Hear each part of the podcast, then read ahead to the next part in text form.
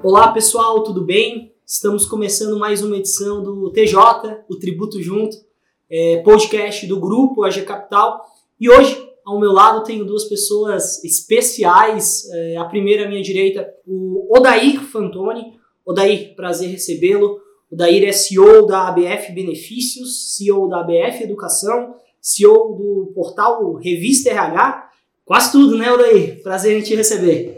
Prazer, prazer é meu estar aqui com vocês e a gente espera aí contribuir com, com alguns esclarecimentos, principalmente quanto ao governo digital trabalhista, que eu acho que esse é o assunto mais importante aí do momento para o ano 2023, tá bom? Excelente! Ao meu lado esquerdo, Júlio Yoshiga. Júlio é CEO da Agnes. Júlio, prazer em te receber, obrigado pela participação.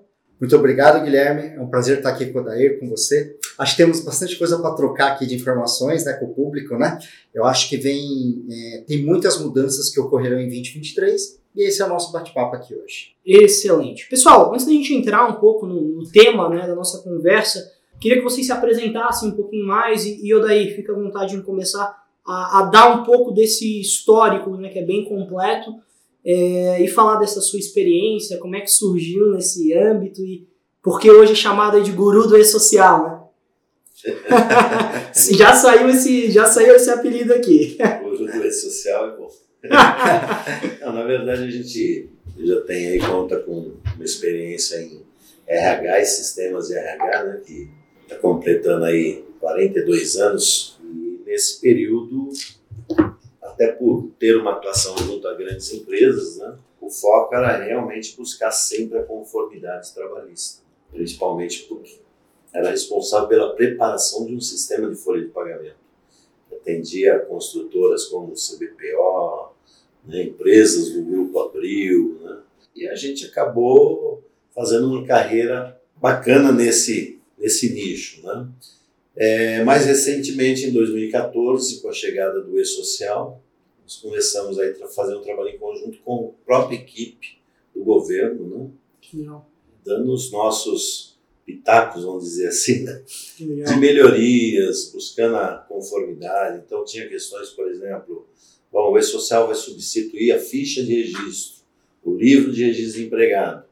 Então, aí a gente olhar o, o, o escopo ali do evento de de admissão do trabalhador, faltava uma informação. Pessoal, olha aí, está faltando alguma coisa, não vai uhum. dar para substituir. Se a ideia é essa, vamos melhorar. E nesse aspecto a gente teve uma contribuição reconhecida aí, inclusive pelo, pelo próprio governo, né?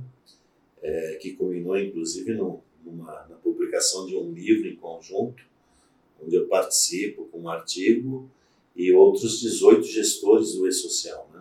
que é o livro E-Social, Origem e Conceitos, a visão dos seus construtores. E, na verdade, atuamos até hoje, né?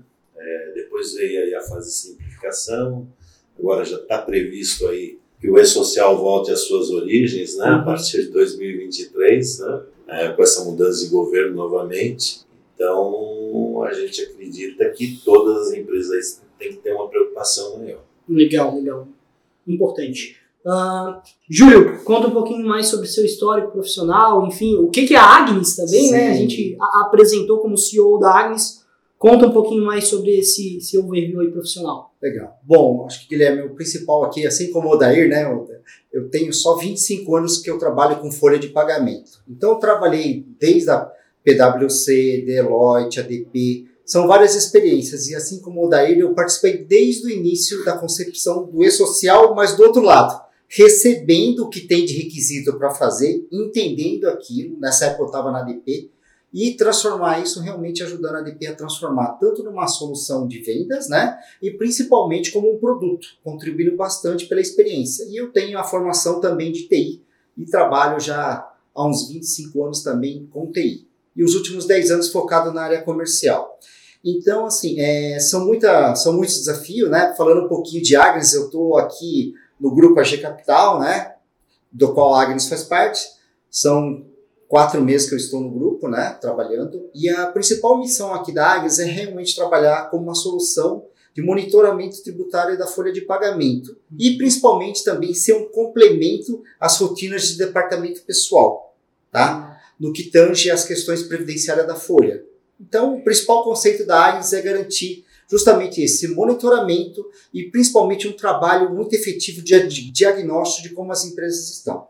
A gente, durante a conversa, né, Odair, a gente vai falar de algumas coisas e eu vou entrar em mais detalhes, tá, Guilherme? Legal, excelente. Me parece um trabalho bem é, preventivo, né, a qualquer tipo de problema é, em um ambiente tributário que a gente tem, e aí falando previdenciário bem complexo, né, então acho que a Agnes, ela cada vez mais tem um papel importante para as empresas, para os contribuintes.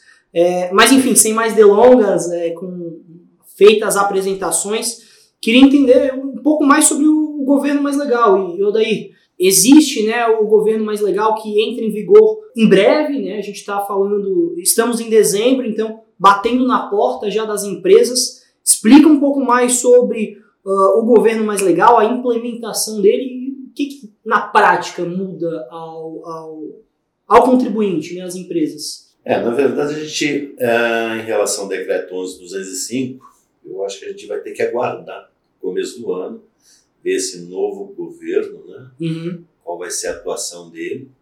É, se, por um lado, o decreto busca dizer para os empresários: olha, fiquem tranquilos, está chegando aí uma, uma fiscalização digital, mas a gente vai procurar priorizar em conscientizar as empresas para que façam a coisa certa. Então, uhum. mais ou menos é esse o uhum. escopo do decreto. Tá? Nessa linha, eu costumo dizer que assim, o decreto saiu depois de algumas ações já tomadas. Por quê? Porque nós tivemos lá em 2011, ah, em 2021, ano passado, em novembro, né, a publicação do decreto 10854 e das portarias 671 e 672, portaria do Ministério do Trabalho. O que aconteceu com esse conjunto aí de normas? Né? Unificou diversas outras normas. Tá? Uhum.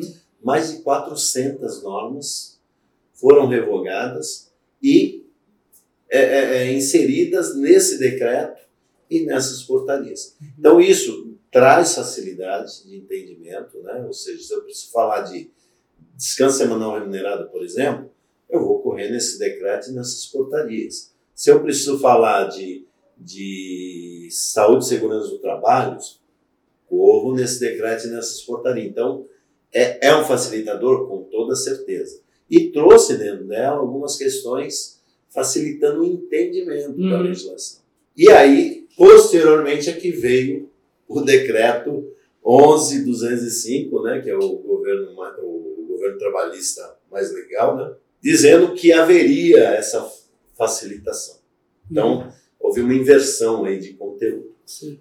Como eu já disse, temos que observar o que vai acontecer a partir de janeiro, mas o que a gente já sabe é que a partir de janeiro de 2023 já vai ser liberado o sistema que vai, vamos dizer assim, por parte do Ministério do Trabalho, vai fazer uma análise das informações que estão sendo enviadas ao e-social. Uhum.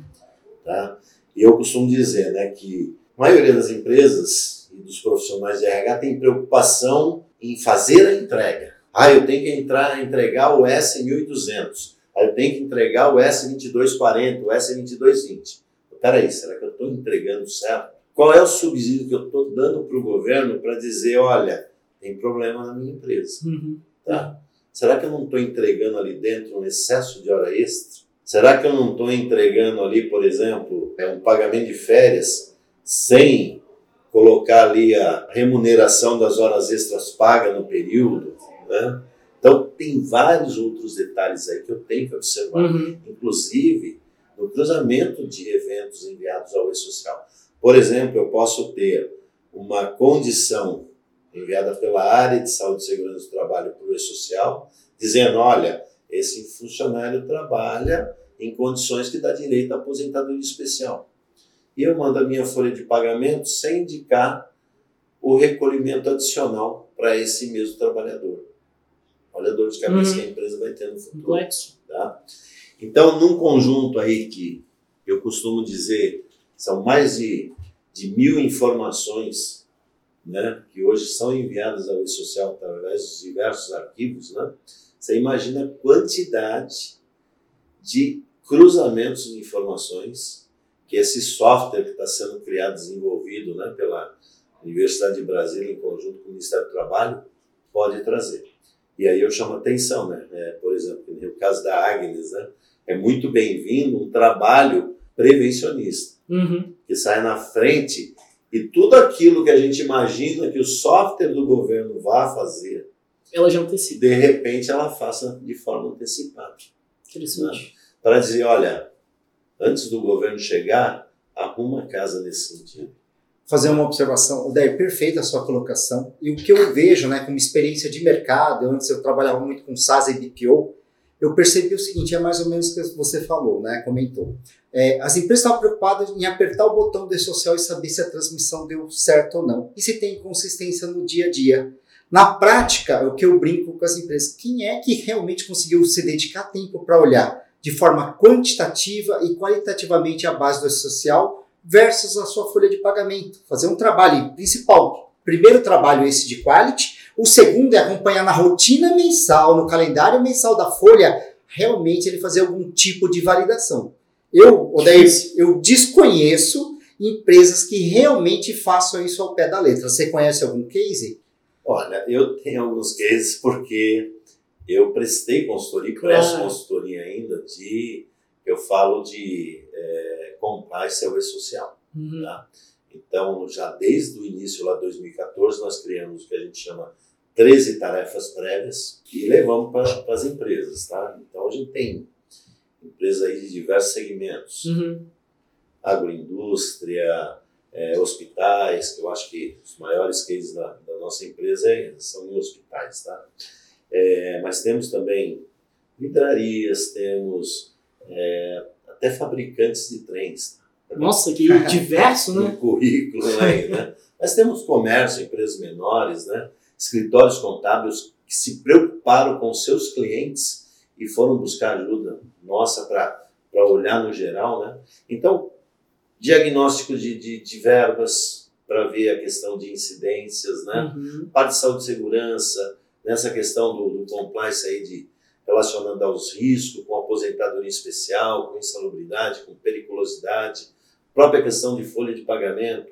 Aí eu tenho lá as incidências, opa, houveram, houveram alterações a partir de 2017 com a reforma trabalhista, né? Uhum. o que aconteceu, tá? Aí nós temos, por exemplo, alguns, eh, algumas questões tipo banco de horas, né? O governo não aceita banco de horas negativo, né? Então, eu posso até combinar com o empregado, né? Sim. De manter esse banco de horas negativo. Só que chega na rescisão, eu não posso descontar isso, né? Então, tudo isso, esses processos todos, as empresas têm que rever. Então, nessa nossa consultoria, a gente fez exatamente isso. Então, essas três tarefas, cada um com sentido de realmente deixar a empresa preparada para o e-social. Que é algo, ao meu ver, né? Aqui na. Provavelmente o mais leigo é algo super complexo, né? Então, é, acredito que exige bastante atenção das empresas e, e é uma mudança cultural que talvez as empresas não tenham, né? As empresas elas vão muito em seguir a operação num fluxo já contínuo. Acredito que o governo mais legal ele traga essa automatização em identificar todos os lançamentos, rubrica por rubrica, identificar algum tipo de passivo, né? Então, acho que a Receita, ela, enfim, Receita, Ministério do Trabalho, todo o governo, ele está buscando uma automatização e uso de tecnologia também para entregar compliance, né? Identificar empresas que pagam é, a menor ou tem algum tipo de divergência nas suas declarações. Né? Me parece ser isso, olhando assim de fora. É exatamente isso, tá? O governo vai olhar para na parte trabalhista, para a CLT como um todo.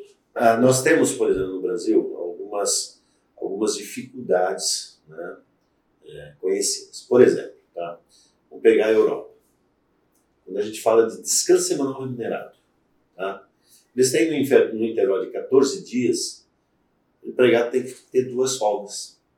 Não importa se ele ficar, por exemplo, 12 dias sem folga. Mas ele teve lá no intervalo de 14 dias duas folgas, perfeito. Aqui no Brasil, não.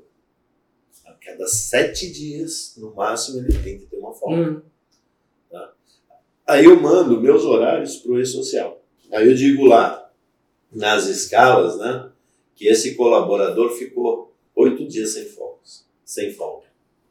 Eu já estou dando a minha cara. Tá? Tá? Eu tenho que ter, por exemplo, na minha jornada, um intervalo mínimo de 11 horas entre uma Uhum. jornada e outra. Aí eu mando lá que um funcionário de segunda a sexta sai às 22 horas, entra às 14, sai às 22, e no sábado ele entra às 6 da manhã. Já tem uma regularidade Já. aí? Então, esse tipo de coisa são coisas que a gente pegou nos nossos, nas nossas análises, tá? Análise de horário, né? análise de folha de pagamento. Então, são pequenos Detalhes. detalhes, que pode complicar a vida da empresa. E aí nós temos, assim, no Brasil, escala 6 por 1, né? Escala 6 por 1, opa, se ele começar no domingo, aliás, se ele começa na segunda, ele vai folgar no domingo?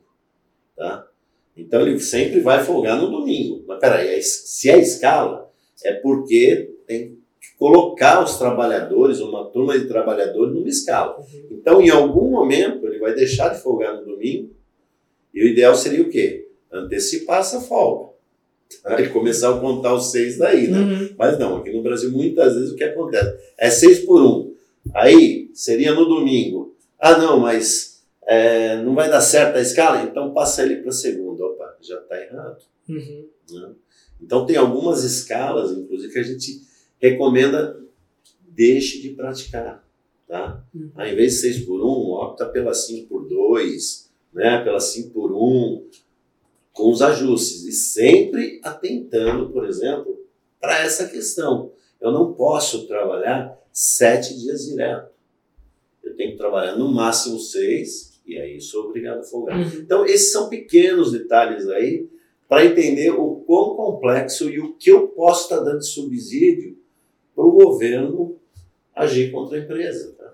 É, O Daíro, eu queria fazer um comentário, porque assim, nas abordagens que gente tem feito de mercado de Agnes, o que mais tem chamado a atenção né, das empresas e principalmente como preocupação é a questão assim, geralmente o pessoal tem o departamento pessoal que cuida da folha, uma outra área de segurança e medicina que cuida do resto.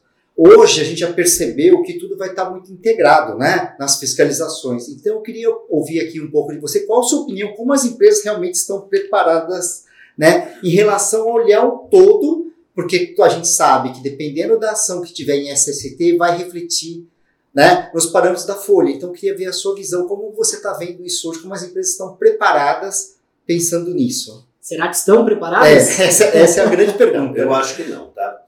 É, desde o começo do E-Social, a gente recomenda a criação de um comitê interno, tá? É, o que o Júlio falou é perfeito. A área de SST geralmente é separada do departamento pessoal, do RH, né? Tem empresas que RH é uma coisa, DP e Folha é outra e SESMIT é outra, né? A área de saúde e segurança. Na verdade, o E-Social não aceita isso, tá? Ah, eu tenho um RH que cuida de treinamentos, tá? que administra Uhum. os treinamentos. SST é questão de saúde. Pô, mas peraí, tem treinamentos obrigatórios. São mais de 100 treinamentos obrigatórios, tá? É, relacionados à saúde e segurança. Aí tem impactos aqui na, na área de riscos ambientais que vai trazer consequências na folha de pagamento, recolhimento de insalubridade, aliás, pagamento de insalubridade, de periculosidade, recolhimento do adicional RAT, Uhum. para fins de aposentadoria especial. Então, o e-social já não permite que a empresa trabalhe de forma descentralizada entre essas áreas. Eu tenho que estar olhando para tudo isso. Ah, eu tenho, por exemplo, vencimento de treinamento. Tá? Se SST não administra os treinamentos, quem administra é a, o RH, né? A área de desenvolvimento, ela tem que saber desses detalhes. Né? Ah, quando vence, por que vence, qual o prazo, né? Da mesma forma, mudou algo aqui na estrutura no ambiente de trabalho, o RH, a folha de pagamento tem que ser inf- informada, porque senão ela deixa de recolher alguma coisa para o governo e está em compliance, Uhum. né? tá certo? Sim, perfeito. Então, são várias as informações, tá? E para isso tem que estar todo mundo sentado, conversando, tá? Observando os sistemas utilizados, porque ainda para piorar, muitas vezes a empresa tem um sistema para saúde e segurança, um sistema para folha de pagamento, um sistema para administrar treinamento, por Uhum. exemplo, tá? Se esses sistemas não conversarem, Tá complicado. Vai ter furos. Isso e é, aí eu acho que entra o trabalho da, da Agnes, fazer toda essa, essa análise, né? Sim. Então, perfeito sua colocação, e acho que a maioria das empresas é isso, né, Adair? A gente sabe, vem dessa, vem dessa parte de sistemas e cada um tem um cenário. Fora que pode, tem muitas que são terceirizadas, para piorar, né? Tem a saúde e segurança terceirizada, usa um sistema proprietário às vezes, então é muito difícil ter toda essa interação, né? É, e tem mais um, um problema aí, tá? Que eu acho que, que as empresas têm que ter um cuidado redobrado, que é com terceirização de atividades. Hum, Porque nossa. o contratante é responsável. Então, eu contratei uma empresa de limpeza, uma empresa de segurança, tá? Eu tenho que olhar como é que está o SST daquelas empresas, porque eu sou responsável. Será que eles estão mandando para o social a relação de riscos ocupacionais que o trabalhador realmente está tá exposto ali? Né? Será que eles estão fornecendo os treinamentos obrigatórios? Será que eles estão fornecendo os EPIs corretamente? Ah, o EPI tem que ter o CA lá, né? Uhum. Será que o EPI utilizado pelo empregado tem CA válido? Né? Então, tudo isso a empresa, agora uma contratante, também tem que fiscalizar. Nossa, e complexo, né? Para que ela consiga fazer essa gestão e me parece quase que humanamente possível de fazer isso. E agora com o governo mais legal batendo na porta, me parece um risco, né? Um, algo, um passivo oculto que pode, pode significar para essas empresas. Não só trabalhista, mas principalmente previdenciário. Por quê? Uh, hoje tem uma coisa chamada é, ação regressiva previdenciária. Então imagina que um trabalhador se acidentou, teve uma doença ocupacional e foi concedido a ele a aposentadoria. Previdência vai tentar descobrir qual foi a causa, qual foi a origem e detectou lá que a empresa não tomou os cuidados devidos com treinamento, com os exames, exames complementares, ela vai cobrar da empresa esse custo. Ela vai para a justiça, uma ação regressiva, e quem vai pagar a conta é a empresa. A empresa vai pagar a aposentadoria desse trabalhador, isso. a pensão para a viúva. Tá? Então, isso faz com que a empresa realmente tenha que agir corretamente com todas as questões de saúde e segurança. Porque senão ela vai criar um passivo previdenciário muito grande.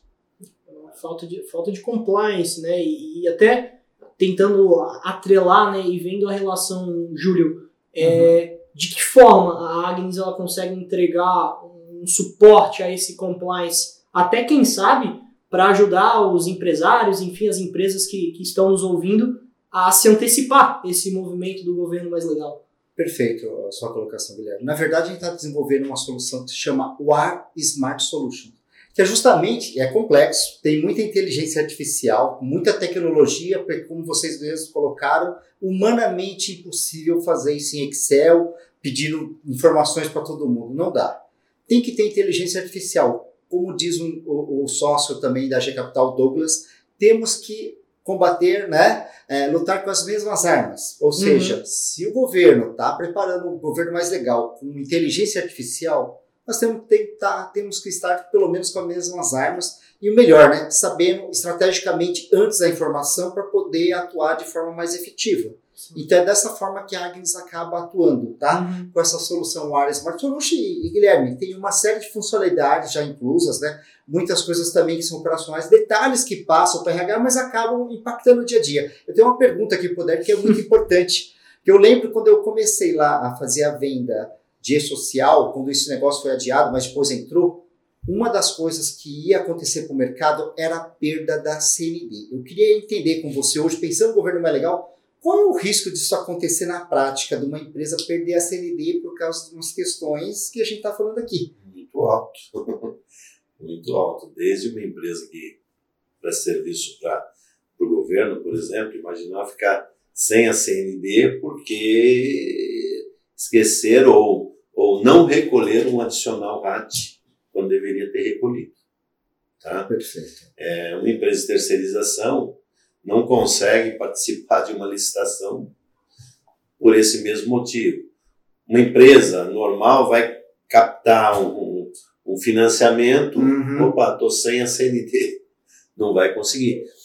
E todos esses detalhes que eu citei, tá, tanto na área trabalhista como na área previdenciária, a empresa pode sim e tem um risco muito grande de, de em um determinado momento não conseguir a emissão da CND. E, e, o impacto, né? Hoje a CND ela é fôlego né, para quase todas as empresas, então seja para é, participar de uma licitação, como é, você muito bem comentou, receber de clientes, negociar com fornecedor, então assim, é um documento é, vital. E a gente fala de muitos detalhes né, que podem impactar, desde um recolhimento de uma empresa terceirizada que executa um serviço de limpeza ou segurança no contribuinte, enfim, na empresa em questão. Então, de fato, são diversas variáveis muito difíceis de acompanhar que podem impactar num, num documento que é fôlego, né, de sobrevivência para as empresas. Sim. É um ponto bem, bem, bem importante. Legal, pessoal. Eu acho que o tema, né, ele vai se aprofundando e ele é bem técnico, mas eu queria abrir aqui mais um espaço para cada um de vocês para uma consideração final, resumindo um pouco sobre o governo mais legal e principalmente que tipo de ações a pessoa que está nos ouvindo agora é, pode fazer para conseguir trilhar esse caminho do compliance, né, da conformidade. É, o, eu até predisponho depois a passar, por exemplo, uma relação das 13 tarefas. Algumas já não tem mais sentido, porque eram pré e social, tá? Mas outras, pelo menos assim, ele saber que, em regra, deve fazer. Perfeito. Uma análise dos, das jornadas e horários, das suas escalas, uma revisão realmente das incidências de verbas, tá? principalmente depois de 2017, tiveram algumas alterações, né? E aí a gente ainda encontra no mercado empresas que recolhem mais, sem necessidade, empresas que deixam de recolher quando deveria uhum. estar recolhendo. Né? É, então, esse conjunto de informações posso passar para vocês, né, dessas tarefas. Sim. São tarefas, eu diria, obrigatórias, uhum. tá? Uhum. para começar a ter um bom conceito com o governo através do meio social. Que legal. Tá? O que eu gostaria de, de, de assim, deixar claro para as empresas na área trabalhista, que, que tem muito a ver aí com, com o governo mais legal, né? é atentar justamente para o decreto 10.854 de 2021, tá? que eu costumo chamar de decretão, uhum. e as portarias 671 e a 672. Tá? Eu acho que esse conjunto de normas é fundamental é, é, é, do aspecto do, da parte trabalhista. Uhum. E agora nós tivemos aí a substituição da IN 971 pela 2110 da Previdência Social, que também é um carro-chefe aí para ficar em compliance com a parte previdenciária na questão aí dos recolhimentos. Tá bom? Legal, excelente. É a, aos nossos ouvintes, é, fica aqui também o nosso compromisso de, de encaminhar essas informações, essas atividades, acho que vão ser de grande valia para quem não executou pré-período e-social, para que a gente possa disponibilizar isso e, e ajudar, fato, as empresas a seguirem esse, esse caminho que é complexo e com certeza exige um aprofundamento é, ainda maior. Júlio, considerações finais. Bom, eu queria falar, na verdade, um exemplo, né? Como a gente tem tanto tempo de experiência, né, Alder? Ontem eu fui numa empresa que a pessoa tem 45 anos de RH, na gestão de RH desta empresa. E a gente estava lembrando daquela época, né, Odair, que vinha a fiscalização, sentava lá numa salinha, né, a gente colocava o pessoal na sala de, com, com ar-condicionado né, bem gelado, né, e aquele, ficava aquela pilha de documento toda hora pedindo e a gente não via a hora do auditor ir embora, né. E a gente estava comentando isso, né? E, que, e essa pessoa que tem 45 anos de RH comentou comigo, Júlio, eu falei, a gente estava lembrando disso, dando risada, né? E a gente lembrou, falou, meu, olha, hoje tudo é eletrônico, né? A nossa vida é digital.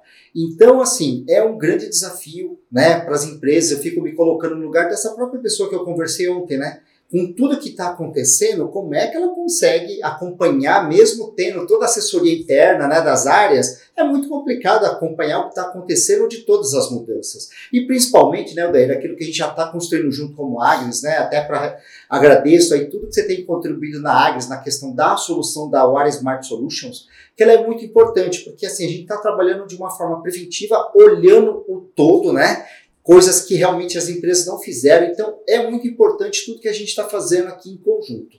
É, as minhas considerações, assim, para as empresas se preparem, né? A gente está aqui como Agnes para auxiliar as empresas, justamente como uma solução, um serviço aqui que a gente faz de tributário, né, mensal, e principalmente nessa questão da gente trabalhar num diagnóstico inicial, olhando justamente tudo que o Oder falou. É uma missão dura, né, Odair? Precisa de inteligência artificial. Sem isso a gente não consegue fazer, Guilherme. Não. Por isso é nesse sentido que a Agnes pode ajudar as empresas a trabalharem, usando a tecnologia a seu favor. É isso. Vou, vou complementar também. Por favor. Uma coisa, inclusive em razão aí de um, um fato que aconteceu né, recentemente, fazendo uma análise de um S2240, lá existe um campo que você deve informar qual é a técnica utilizada, né? E esse campo fazia referência ao anexo 3 da NR15, que já há um ano foi por água abaixo, uhum. foi revogado e hoje a referência seria a NHO 06. Então, assim, não que isso traga algum problema, porque no, no, no finalmente o detalhe da medição é igual. Uhum. Mas só pelo fato né, de, de essa indicação estar divergente, né, é sinal assim, que a empresa muitas vezes ela não consegue é, é, atentar a todas as mudanças que ocorrem. Uhum. Né? E eu acho que até esse caminho aí pela Agnes é, é interessante em função disso. Né?